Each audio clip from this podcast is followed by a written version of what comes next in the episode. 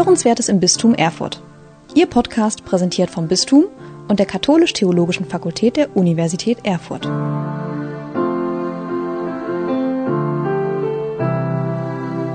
Liebe Hörerinnen und Hörer, in unserer Fastenreihe Hashtag mal anders ansehen, habe ich heute einen Gast, der etwas erzählen kann zum Thema Trauernde. Herzlich willkommen, liebe Maria Zucht, in unserer Reihe. Ähm, Maria Zucht arbeitet bei der Caritas, ist dort in der Beratung für Schwangere und Familien und hat vor etlichen Jahren eine Gruppe gegründet für früh verwaiste Eltern. Dazu wollen wir heute sprechen. Sei herzlich willkommen. Herzlichen Dank für die Einladung. Ja, erzähl doch ein wenig von deiner Arbeit. Du bist hier in Erfurt in der Beratungsstelle. Was tust du da? Ja, schon seit 1991 bin ich in der Beratungsstelle quasi fast von Anfang an. Da wurden Beratungsstellen gegründet, die Eltern, werdende Eltern begleiten, um einen guten Weg mit ihren Kindern zu finden. Da geht es aber nicht nur um Schwangerschaft, sondern es geht immer auch um die Zeit davor, bis dahin, dass Kinder drei Jahre alt sind. Und alle Fragen, Probleme, Sorgen, die Eltern betreffen, die können in die Beratungsstelle mitgebracht werden. Und wir versuchen mit Beratungsgespräch, mit Informationen, aber auch mit ganz konkreter Hilfe diesen Weg zu begleiten. Mhm. Und ähm, ja, das nun mittlerweile seit über 30 Jahren. Der Titel hat sich einige Male geändert. Wir waren mal Schwangerenberatung, dann waren wir Schwangerschaftskonfliktberatung. Jetzt sind wir Schwangeren- und Familienberatungsstelle. Arbeiten hier in der Regierungsstraße 55 zu zweit als Beraterinnen mit unserer Sachbearbeiterin und begleiten jedes Jahr ungefähr 400 werdende Eltern mit all ihren Fragen, die sie mitbringen und ähm, können auf diesem Weg eben wirklich da sein als, ich sag mal, Gehhilfe. Ein Stückchen kann man sich auf uns stützen. Wir schauen, welche Fragen sind da, was kann vielleicht leichter gehen, was sind es für Sorgen, die Eltern mitbringen. Und wenn man uns nicht mehr braucht, dann kann man diese Gehhilfe gern auch wieder in, an die Seite stellen und seinen Weg alleine weitergehen. Mhm. Ich, ich habe jetzt ganz viele Bilder im Kopf, was das sein könnte, ja, die Gehhilfe. Kannst du mal so vielleicht zwei, drei Beispiele nennen? Ja, wenn ich davon ausgehe, dass es ähm, erstmal alle das Recht haben, sich beraten zu lassen. Mhm. Das heißt, Kinder in den Schulen wie entsteht Leben von Anfang an quasi. Dann gibt es Fragen. Das heißt, ihr geht da auch in die Schulen? Wir gehen auch in Schulen, mhm. wenn das gewünscht ist. Mhm. Ähm, es gibt Beratungen zum Kinderwunsch, zu ausbleibendem Kinderwunsch, mhm. zu allen Wegen, die es gibt, wie man letztendlich auch Elternschaft wahrnehmen kann. Mhm. Es Was gibt, hätte ich gedacht, dass man da zum Arzt geht? Das kann man auch, ja. aber letztendlich sind Mediziner doch manchmal noch etwas anderes als eine Beratung. Ja. Und Beratung heißt ja eben nicht Rat geben, sondern, so wie ich es eben schon gesagt habe, ein Stück Information mhm. geben und dann den eigenen guten Weg finden. Mhm. Dafür sind wir da und dabei sind wir behilflich. Mhm. Dann gibt es alle Fragen, die im Zusammenhang mit einer Schwangerschaft sein können. Das kann sein, die Schwangerschaft war ungeplant und ungewollt. Ähm, wie finde ich meinen Weg? Wir unterschreiben nicht den Beratungsnachweis seit 2001, der für einen straffreien Schwangerschaftsabbruch nötig ist. Aber wir können natürlich beratend zur Seite stehen. Manchmal kommen Frauen, die sagen, ich habe einen Beratungsschein schon in der Tasche, aber ich will reden. Ich brauche Hilfe, um einen guten Weg zu finden. Das kann sein, aber es können auch Fragen sein, wie zum Beispiel im vergangenen Jahr mehrfach widerrechtliche Kündigungen, die also vom Arbeitsrecht her gar nicht möglich waren, aber Arbeitgeber kündigen, weil eben mit einer Schwangerschaft auch Verpflichtungen für den Arbeitgeber mhm. auftauchen. Mhm. Eltern zu stärken, auf diesem Weg in die Rechtssicherheit zu geben. Es gibt Fragen zu finanziellen Wegen. Welche Hilfen gibt es in einer Schwangerschaft? Wie ist es mit einer Vaterschaft? Wie ist es die Vaterschaftsanerkennung, Sorgerecht? Wie finden wir einen gemeinsamen Weg? Denn nicht immer ist das alles so ganz problemlos, wenn eine Schwangerschaft sich einstellt. Viele äh, Flüchtlinge kommen zu uns und bitten um Unterstützung und Hilfe. Wir haben sehr engen Draht zum Sozialamt, zum Arbeitsamt, zu der Stiftung, Thüringer Stiftung Hand in Hand, um da auch finanzielle Hilfen für die Ausstattung von Kindern äh, auf den Weg zu bringen und Anträge zu stellen und Hilfen möglich zu machen. Und im Notfall auch unseren Bischofsfonds, in dem wir manchmal einfach überbrückend auch nochmal unterstützen können. Mhm. Dann kommen ganz viele Fragen zum Thema Elternzeit, Elterngeld. Wie gestalte ich die Zeit mit dem Kind? Wann, wie viel Zeit kann ich mir nehmen? Die Gesetze ändern sich quasi jedes Jahr ein bisschen auf allen möglichen Bereichen. Also da immer wieder auch auf dem Laufenden zu sein.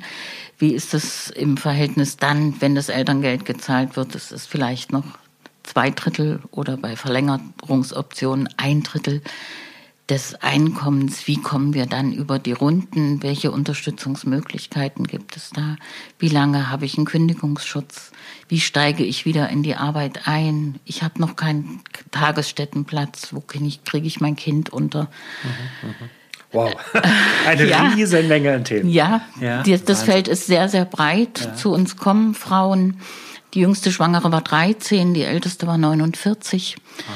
Es kommen Frauen, ähm, aus Deutschland, aber auch aus Kriegsgebieten mhm. kommen Studentinnen aus Amerika, die hier gerade ihr Studium absolvieren und schwanger sind.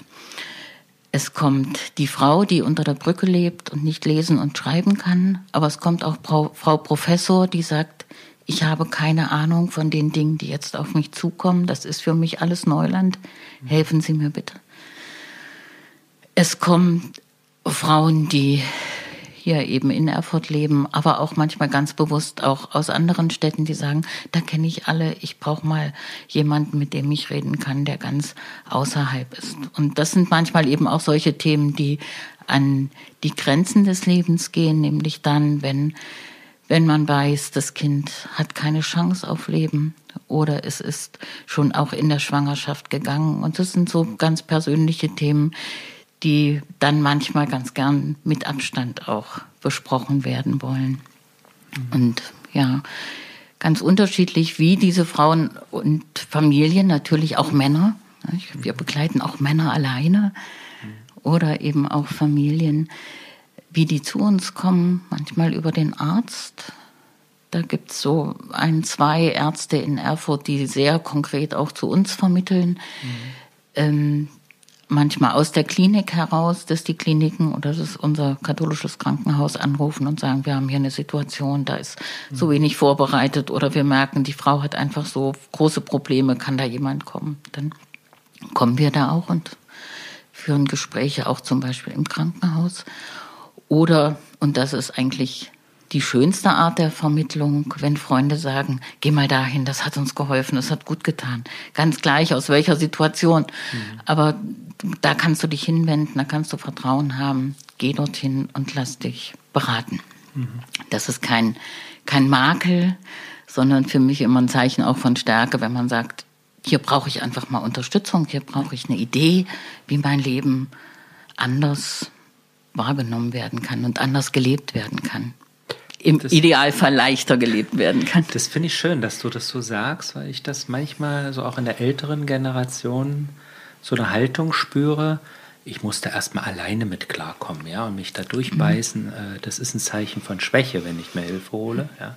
Mhm. Finde ich das schön, dass du das so sagst. Äh, eigentlich ein Zeichen von Stärke, wenn man da losgeht und das in Anspruch nimmt. Ja, es kann einfach auch ein guter Türöffner sein, weil wir gerade auch im Caritas-Bereich ja doch sehr ähm, verknüpft sind untereinander. Wir haben alleine bei uns im Haus die Lebensberatung, wir haben die Schuldnerberatung, äh, wir hatten bis vor einiger Zeit eine äh, Mutter-Kind-Kur, mhm. Vermittlungsberatung über das Müttergenesungswerk. Äh, wir haben die Suppenküche, wir haben die Kleiderkammer, wir haben selber noch ein kleines Lager für ein, ein, Bettchen, was vielleicht gebraucht wird. Erst vor zwei Wochen war eine Frau da, da hieß es, ja, morgen ist der Entbindungstermin und es war noch gar nichts vorbereitet. Mhm. Es war nichts da. Dann können wir einfach in unseren äh, Pool hineinfassen und sagen, okay, aber für das Gefühl und für das Wichtigste mhm. ist einfach auch etwas da. Ja. ja. Nun sind wir ja heute hier zusammen, weil in dieser Arbeit, du hast schon mal erwähnt, da kommen Eltern, die haben ganz früh ihr Kind verloren. Ja? Mhm. Ich, ich, sehe das wirklich in, in, so einem faszinierenden Spannungsverhältnis. Das große Thema sind eigentlich die jungen Mütter, die, die auf das neue Leben warten und dann, mhm. äh, wie das Leben eben spielt, ne? kommt der Tod. Und äh, da habt ihr vor ein paar Jahren begonnen, dort mit einer Gruppe zu arbeiten. Erzähl mal mhm. davon. Ja, vielleicht erst mal noch ein Stückchen weiter zuvor. Also mhm. für mich war es von Anfang an immer im Erstgespräch, wenn eine Schwangere kam, auch die Frage, ist das die erste Schwangerschaft? Dann kam manchmal, mm, naja, ja, okay, was war denn da? Hat das seinen Platz? Ist es für Sie in Ordnung, so wie es war? Gibt es für Sie gerade jetzt in der Woche, in der Sie sind, Verbindungen dorthin. Und ganz schnell waren wir im Gespräch und ich habe immer wieder gemerkt, wie wenig dieses Thema bearbeitet war. Wie sehr es totgeschwiegen wurde. Welches und Thema? Das Thema, dass Kinder schon gegangen waren. Mhm. Dass diese Schwangerschaft, die, mhm. die so na ja, mhm. ja. benannt wurde, ja. dass das oft eine Fehlgeburt war, mhm. die aber keinen Platz gefunden hat. Das war so eine Berührung. Dazu kam dann mein erstes Trauerseminar, ich glaube 1996, äh, wo mir ganz deutlich geworden ist, ja, das ist einfach ein ganz klares Thema für mich, weil auch in meiner Familie mein erster Bruder ist nicht lebend zur Welt gekommen. Und ich war von uns Geschwistern eigentlich als letzte, als sechste, die einzige, die davon ganz viel wusste. Also auch das war so ein, so ein schleichendes Thema. Es war eigentlich mhm. immer da, aber nie so ganz offen. Mhm. Und dann, ja, habe ich mich gerade 2001, als wir aus dem Konfliktberatungsbereich, dem gesetzlichen Bereich ausgestiegen sind, und habe ich plötzlich etwas Raum gehabt und habe gesagt, ich muss da noch etwas tun. Habe mich auf dem Weg zu einer Ausbildung gemacht, speziell beim Sozialdienst katholischer Frauen, für den Umgang mit Frauen und Familien nach Tod und Fehlgeburt. Und ganz bald war klar, dass ich mit Uta Altmann, leitende He äh, Lehrhebamme am Helios Klinikum, äh, die gleichen Berührungspunkte hatte. Und wir haben beide gesagt, es braucht einen Raum für diese betroffenen Eltern.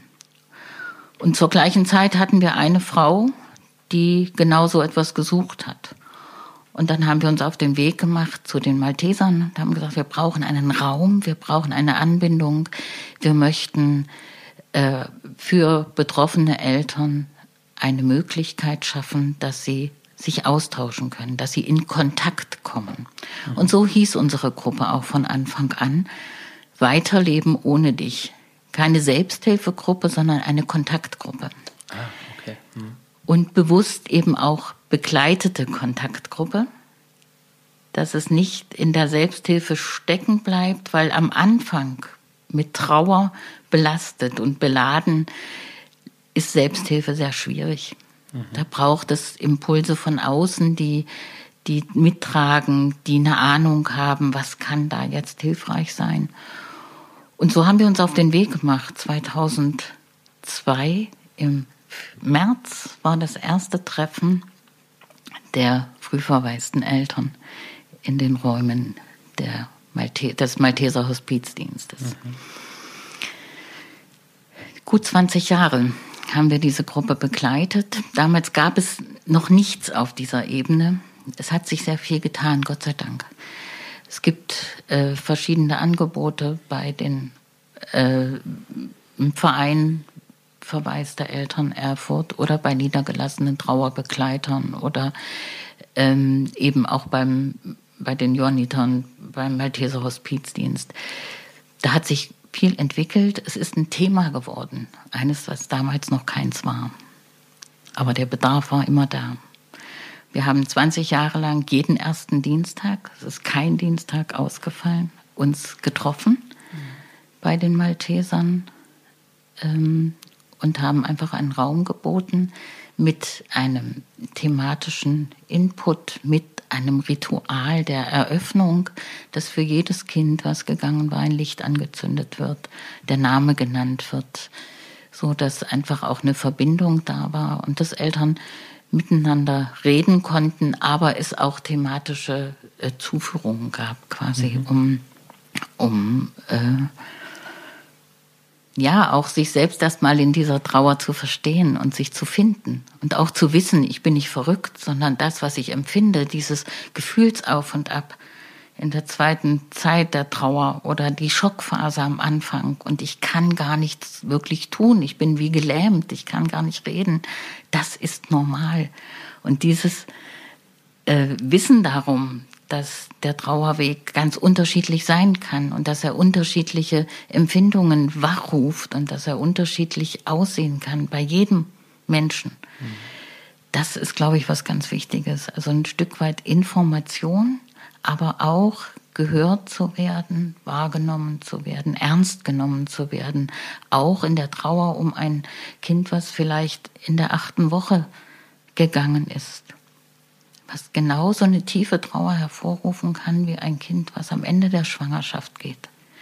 Wenn eine Frau sich jahrelang auf eine Schwangerschaft gefreut hat, gehofft hat, eine Frau, der mit 42 bis dahin immer gesagt wurde, du bist unfruchtbar, du wirst keine Kinder haben. Dann kam sie zum Arzt und sie war schwanger. Und in der achten Woche war die Schwangerschaft beendet, weil das Kind gegangen war die hat furchtbar getrauert um dieses Kind. Und auch dann braucht es jemanden, der an der Seite ist und der eben Gehhilfe ist und der ritualisiert auch mit ihr äh, Wege auftun kann, ihre Trauer erstmal zu entdecken und dann auch den Mut zu haben, sie zu leben. Und dafür braucht es ja verschiedene Dinge. Es braucht zum Beispiel einen Ort und diesen Ort haben wir ähm, auf dem Friedhof Pfarrer Bokittel hat damals schon 2002 mit dem Krankenhaus, mit dem Helios-Klinikum, äh, den, das Grab für die Sternkinder auf den Weg gebracht, mhm. das dann durch unsere Kontaktgruppe gestaltet wurde. Wir haben dann also die Gesamtgestaltung übernommen und dort werden ja seit 2002 die nicht bestattungspflichtigen Kinder zweimal im Jahr beigesetzt. Diese diesen Ort, der einfach auch nochmal ein ganz, ganz wichtiger Punkt sein kann, gerade für Eltern, wo die Kinder so klein sind, wenn sie gehen. Es ist ja Leben von Anfang an. Und das heißt auch, wir müssen würdig mit diesem Leben umgehen. Das Gesetz, was dann 2004 auf den Weg gebracht wurde, das neue Bestattungsgesetz, hat dann geregelt, dass eben alle Kinder, die unter 500 Gramm zur Welt kommen und nicht leben, keine Lebenszeichen haben, ein Bestattungsrecht haben, aber noch keine Bestattungspflicht. Und dieses Bestattungsrecht sagt, dass Eltern sie bestatten können, aber dass in dem anderen Fall die Klinik verantwortlich ist, dass eine würdevolle Bestattung stattfindet. Und das haben wir in den letzten 20 Jahren immer mit den Klinikseelsorgern, die Uta Altmann und ich, gemeinsam gestaltet, um Eltern einen Platz zu geben, würdevoll von ihren Kindern Abschied zu nehmen und auch ihre Trauer an einen Ort bringen zu können. Denn das braucht es, um trauern zu können, braucht es einen Ort. Es braucht Zeit, die oft leider gerade in diesen Situationen, wenn die Kinder so klein sind und gehen, den Eltern oft abgesprochen wird. Und es braucht, und das ist vielleicht das Schwierigste, es braucht eine Erlaubnis. Eine Erlaubnis, trauern zu dürfen. Mhm. Eine Erlaubnis, die von außen gegeben wird, aber vielleicht auch, und das ist das Schwierigste, sich derjenige, der trauert, sie sich auch selbst gibt. Und sagt, ja, ich darf um dieses Kind trauern. Und da gibt es kaum Einschränkungen. Es ist einfach ein Prozess, der dann gelebt werden muss. das fand ich jetzt schön, dass du schon so ein paar Punkte, das wäre nicht meine Frage gewesen, was empfiehlst du Eltern? Also ich höre raus, es braucht diesen Ort, wo man hingehen kann. Ihr habt euch da auf dem Friedhof darum bemüht. Es braucht ähm, diese Freiheit und diese Zusage, du darfst trauern. Es braucht, ich höre raus, Rituale. Ja, ihr zündet da immer die Kerze an, nennt den Namen. Ähm, das ist jetzt, sind jetzt viele Impulse schon für, äh, für betroffene Eltern. Ich ähm, merke aber dann auch oft in solchen Situationen eine große Sprachlosigkeit auch in der Umgebung dieser Eltern. Ja, als wir vor einigen Jahren eines unserer Kinder auch sehr früh verloren haben, äh, habe ich gemerkt, dass ganz unterschiedlich damit umgegangen wurde. Ja? Manche konnten uns ansprechen, andere haben das Thema gemieden. Was, was ist denn deine Empfehlung ja, für, ähm, für Menschen, die mitbekommen, da ist, wenn, wenn das überhaupt Menschen erzählen, das wird ja auch oft noch verschwiegen auch, ne? Hm, das eine ist dieses Verschweigen, aber manchmal sind es ja doch auch Kollegen oder so, die mhm. auch etwas mitbekommen haben. Meine Empfehlung ist immer ganz viel Offenheit von beiden Seiten. Mhm. Offen darüber zu reden. Und dann wird man ganz schnell merken, dass jede zweite bis dritte Frau im Leben ein Kind hergibt. Manchmal ganz zeitig in der Schwangerschaft, aber so viele betrifft es. Und also kaum jemand spricht darüber, ja. Das heißt, im Grunde kann man bald davon ausgehen, jede zweite Frau, die ja. ich begegne, Bist, eher könnte. Tendenz so zur dritten, mhm. also zwischen zwei und drei, okay. liegt es, ja. dass diese Frau auch ein Kind hergeben musste. Und mhm. das finde ich ist eine unheimlich hohe Zahl. Und dafür haben wir so wenig Rituale. Mhm. Es gibt einfach so wenig Raum dafür. Auch diese Wertschätzung, ne, auch wirklich zu sehen, diese Frau, diese Familie hat ein Kind hergegeben, mhm. hergeben müssen das heißt auch, sie brauchen auch eine Zuwendung. Sie brauchen dieses Wort. Und wenn ich kein Wort habe, dann ist es gut zu sagen, ich habe gehört, was dir passiert ist. Es tut mir einfach leid. Ich weiß gar nicht, was ich sagen soll. Das hilft viel mehr, als nichts zu sagen mhm. oder mit Floskeln zu begegnen. Mhm. Auch das ist etwas, was den Eltern unendlich wehtun kann. Was wäre so eine Floskel aus deiner Sicht? Wer weiß, wofür es gut war. Ah, okay, ja. Du bist so jung, du kannst andere Kinder haben. Nein, sie haben dieses Kind verloren mhm. und hergegeben. Du wirst darüber hinwegkommen. Nein, darüber kann man nicht hinwegkommen. Man kann nur lernen, damit zu leben. Mhm. Ich glaube, das ist das Wichtigste. Begleiter zu sein, ernst zu nehmen auf diesem Weg mit diesem Schmerz leben zu lernen, dass der nicht immer alles dominiert, dass er seinen Platz findet, dass so wie mir viele Eltern schreiben, wenn ein Folgekind geboren ist, mit lieben Grüßen, dann kommt der Namen der Eltern und des Neugeborenen und mit dem und dem Kind im Herzen. Auch die Kleinen haben ihren Namen verdient zum Beispiel. Ja, und sie dürfen, und das ist sogar ganz wichtig, in diesem Familienmobile einen Platz haben. Wenn ich Familie als, als bewegliches Mobile sehe, mhm. da kommt eine Schwangerschaft dazu, das bringt vieles durcheinander, das bringt vieles in Aufruhr. Und dann geht dieses Kind wieder, dann ist wieder Aufruhr. Und wenn es dann aber nicht irgendwo in diesem System einen Platz findet, wo es einfach sein darf, dann hüpft es von Etage zu Etage und bringt immer wieder Unruhe weil es seinen Platz braucht. Es muss betrauert werden, um diesen Platz zu finden. Und Trauer ist hm, manchmal schon sehr penetrant. Sie braucht, will gelebt werden. Die geht neben dir und wenn du sie nicht ernst nimmst, dann geht sie immer wieder vor dich und sagt, hey, ich bin da. Und wenn du nicht guckst, dann stolperst du drüber und dann holt sie sich ihren Platz. Ja, sie kann sehr ernst sein und sie kann auch böse Folgen haben, wenn ich sie nicht lebe. Dann hake ich dort doch mal ganz konkret ein. Wir haben ja nun unsere Reihe genannt, mal anders ansehen. Und ähm, Jesus sagt in seinen Seligpreisungen, selig die Trauernden, denn sie werden getröstet werden. Siehst du da etwas Seliges am Trauern? Ist, erkannst du da auch etwas, einen anderen Zugang dazu finden? Ja, das kann ich mittlerweile.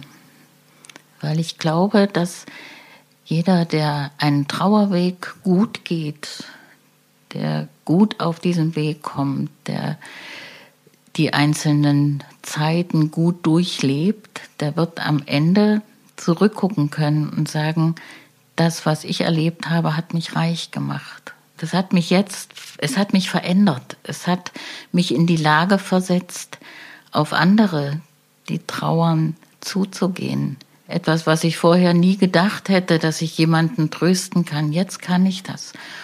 Und diese Erfahrung habe ich jetzt erlebt, indem wir, die Uta Altmann und ich, uns aus der Kontaktgruppe zurückgezogen haben, weil es einfach nach 20 Jahren dran war. Und wir haben lange gesucht, wie kann das weitergehen? Und ungefähr ein halbes, also Mitte letzten Jahres, hatte ich einen Anruf auf meinem AB im Dienst und es war eine Frau, die vor 18 Jahren in der Gruppe war. Und sie sagte, ich bin jetzt soweit, ich möchte etwas zurückgeben. Ich habe eine Beraterausbildung gemacht und eine Trauerausbildung gemacht. Ich möchte jetzt einfach anderen Eltern zur Seite stehen auf diesem Weg, weil ich gemerkt habe, wie unendlich wichtig es ist, dass da jemand da ist, der aushält, mhm. der auch eine Ahnung von dem hat, was gerade durchlebt wird. Und wenn ich sehe, dass solche Erfahrungen dann solche Früchte tragen, dann ist es etwas, glaube ich, schon Geschenktes. Oder wenn auch Eltern kommen, die heute mit einer Folgeschwangerschaft wieder in die Schwangerschaftsberatung kommen und sagen, es war damals für mich so wichtig, dass ich hier Begleitung erfahren habe und jetzt komme ich mit meiner neuen Schwangerschaft und gehen Sie wieder ein Stück mit mir. Ich brauche einfach auch diesen Raum, wo, wo die Trauer immer noch ihren Platz haben darf. Und trotzdem die Freude auf das neue Kind ihren Raum findet. Also so, dass beides in der Balance ist. Das, das sind, glaube ich, solche Punkte, wo man sagen kann, ja, auch solche extrem schwierigen Situationen können das Leben letztendlich auch bereichern und können ähm, im Rückblick so gesehen werden, dass man nicht nur gelitten hat, sondern dass man auch sehr gewachsen ist durch diese Erfahrung. Oh, ich bin ganz gerührt und sprachlos und trotzdem würde ich mir am Ende noch wünschen, irgendwo so einen Ausblick nach vorne, Hast du einen Wunsch für unsere Gesellschaft oder auch für dein Tun auf Zukunft hin? Ich wünsche mir, dass ganz viel mehr Offenheit mit diesem Thema in, unserem, in unserer Welt hineinkommt. Dass Verständnis dafür da ist, dass wenn Menschen einen anderen Menschen hergeben müssen, dass sie das Recht auf Trauer haben und dass ihnen dieser Raum auch gegeben wird. Ganz früher gab es das Trauerjahr. Wir haben viele Rituale, die uns ähm, in Trauersituationen begleitet haben. Ja, ich, auch wenn ältere Menschen gegangen sind. Ich bin im kleinen Dorf aufgewachsen, wo einfach das alles so getragen war, weil jeder einfach wusste, wo er hingehört in so einem Moment und dass einfach so eine Offenheit auch da war, auch mit dem anderen mitzugehen und ihm einfach die Hand zu reichen und zu sagen, das ist gerade schwer, wie kann ich dir helfen? Ich habe vielleicht keine Worte, aber ich kann dir vielleicht eine Suppe kochen oder ich kann dich mal zum Kaffee einladen oder ich gehe gern mal mit dir zum Friedhof, erzähle mir, wie es damals für dich war, zeig mir mal diesen Ort, wo die Kinder bestattet werden. Ich habe den noch nie gesehen, da wach zu sein. Oder auch zum Beispiel am weltweiten Gedenktag für verstorbene Kinder, der ist am 2. Dezember Sonntag, kommt irgendwie aus Amerika, aber ich finde, es ist ein wunderbares Ritual, dass Eltern an diesem Tag ein, abends um 19 Uhr ein Licht in ihr Fenster stellen, ein weltweites Kerzenleuchten, ein Lichtstreif, der um die Welt geht und die Eltern mit ihren Kindern, aber auch die Eltern untereinander verbindet. Und ich würde mir wünschen, dass wir in all unseren Kirchen an diesem Sonntag Fürbitten haben für die Kinder, aber auch für die Eltern. Die Kraft brauchen, die Menschen brauchen an der Seite, dass wir ihnen Raum geben in dieser Zeit, um ihnen Hoffnung und Zuversicht auch zu geben, dass ein Leben nach der tiefen Trauer auch noch stattfindet, dass das möglich ist. Diese Formulierung hat mir ein betroffener Vater heute Morgen am Telefon gegeben, der mir von seinem ähm, Weg auf dem Jakobsweg erzählt hat, den er jetzt gegangen ist, nachdem vor elf Jahren sein Kind und auch seine Frau gegangen sind aus diesem Leben. Und er den Stein, den er damals von mir bekommen hat, als Trauerbegleiter, auf diesem Weg ableben konnte. Und er hat mir gesagt, wenn Zuversicht und Hoffnung vermittelt werden können, durch uns, durch jeden Einzelnen, der irgendwie mit Trauer in Berührung kommt, dann wird auch die Welt lichter werden und heller werden. Das würde ich mir wünschen, da schließe ich mich einfach nur an. Herzlichen Dank für das Gespräch. Sehr gerne. Sie hörten Hörenswertes im Bistum Erfurt. Ihr Podcast präsentiert vom Bistum und der Katholisch-Theologischen Fakultät der Universität Erfurt.